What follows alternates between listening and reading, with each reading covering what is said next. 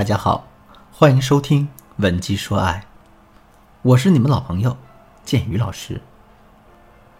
上节课我给大家讲了讲婚姻当中危机感的重要性。想让男人一直对大家上心，我们就要让他时刻处在一种危机感之中。那么怎么做才能达到这个效果呢？上节课呢，我给大家分享了第一个方法，永远把自己放在第一位。下面我接着给大家讲第二个方法，增加婚姻当中的不稳定因素。一件事情本身的不稳定因素越多，我们越容易对它投入更多的精力。比如啊，我们刚刚进入职场工作的时候，所有的工作任务对我们都是一个未知的挑战。这个时候，我们是不是往往都会对这份工作尽心尽力啊，力求把每一个细节都做好呀？可是，随着我们在职场混迹的时间越来越长，哎，工作内容越来越熟练之后，我们对事情用心的程度反而是会下降的。在感情也是一样的，一段感情的不稳定因素越多，男人就越是会对这段感情更加重视。所以，我们要想办法告诉男人，我们并不是他关在笼子里的金丝雀，这一辈子都不会离开他。如果有一天他敢对我们不好，或者是啊，他永远达不到我们的要求，让我不满意的话，这段感情还是会有可能不复存在的。怎么才能达成这个效果呢？首先，我先给大家排除两个错误操作啊。第一个错误做法就是经常用提分手的方式来震慑男人。我举个例子，我的学员小花是一个很没有安全感的姑娘，她在跟男朋友交往的两年时间里，总是疑心男朋友会移情别恋，或者变得越来越不在乎她。所以，只要感情里有一点不符合她心意的事情，小花就会立刻跟男朋友大吵大闹一番，并且干脆利落的提出分手。小花这么做的目的很明确，就是为了让男朋友有一种无处不在的危机感，以及让自己有一种老娘不是非你不可的优越感。最开始的时候，这方法有效果。每当小花生气闹分手的时候，男朋友就会哄她，顺着她，无论她提出什么要求，也都会无条件的答应她，并且也能保质保量的完成啊。可到了后来，随着这个狼来了的故事一次又一次的上演，男人应付这件事的热情也就不断下降。再到后来啊，分手这件事带来的危机感，男人早就习以为常了。没有了这条底线的阻隔之后，两人的感情开始每况愈下。尤其到了后面，小花和男朋友之间基本上就是三天一大吵，两天一小吵，就这样吵来吵去，这段感情终于走到了尽头。小花的案例告诉我们，用提分手的方式来震慑男人，绝不是一个聪明做法。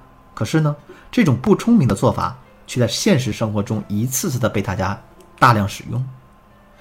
如果你也像小花一样犯了类似的错误，可是却不知道该如何补救的话，就赶紧添加我的微信，文姬的全拼。零零九，也就是 W E N J I 零零九，来获得我们导师的专业指导。第二个错误做法呢，是用假装跟别的男人暧昧的方式，让你的男人吃醋。男人通常都是有很强的占有欲和嫉妒心的，所以这种假装跟男人暧昧的方式，确实能够深深的刺激到男人。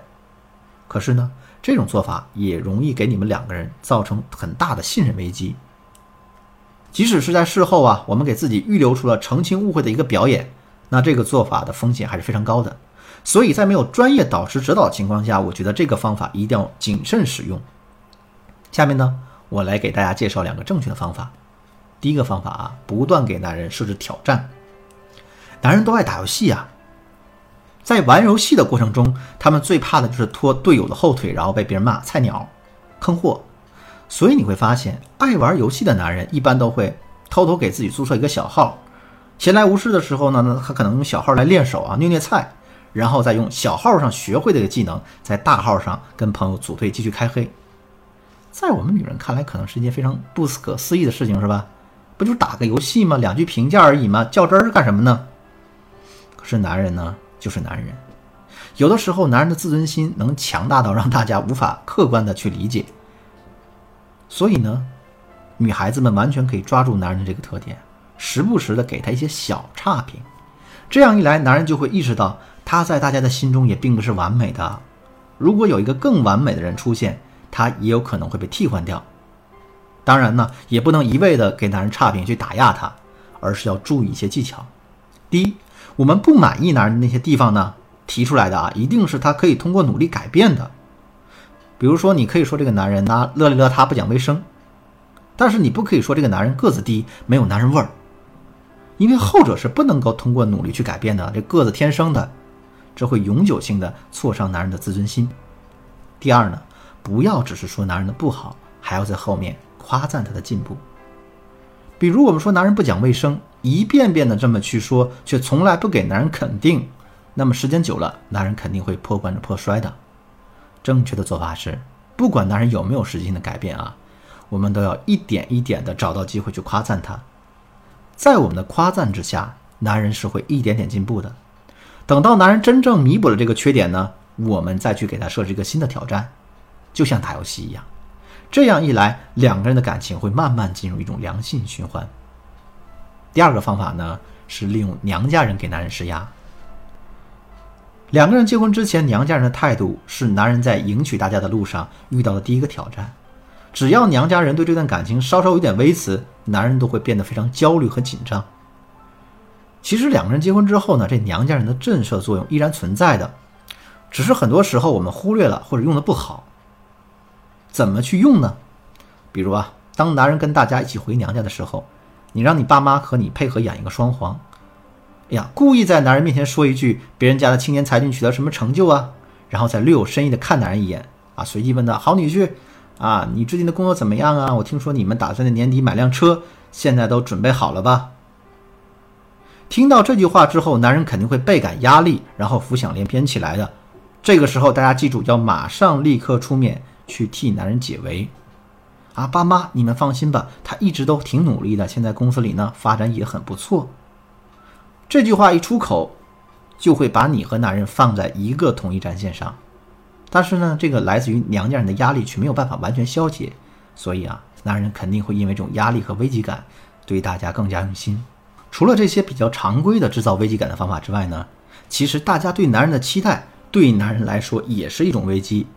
因为男人一旦发现他满足不了大家的期待的时候，他就会立刻产生一种跌落神坛的损失感。想知道怎么用高期待给男人制造危机感吗？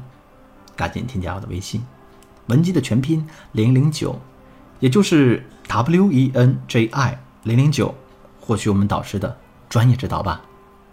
好了，今天的内容就到这里了。文姬说爱，迷茫的情场，你得力的军师，我是剑宇，我们下期再见。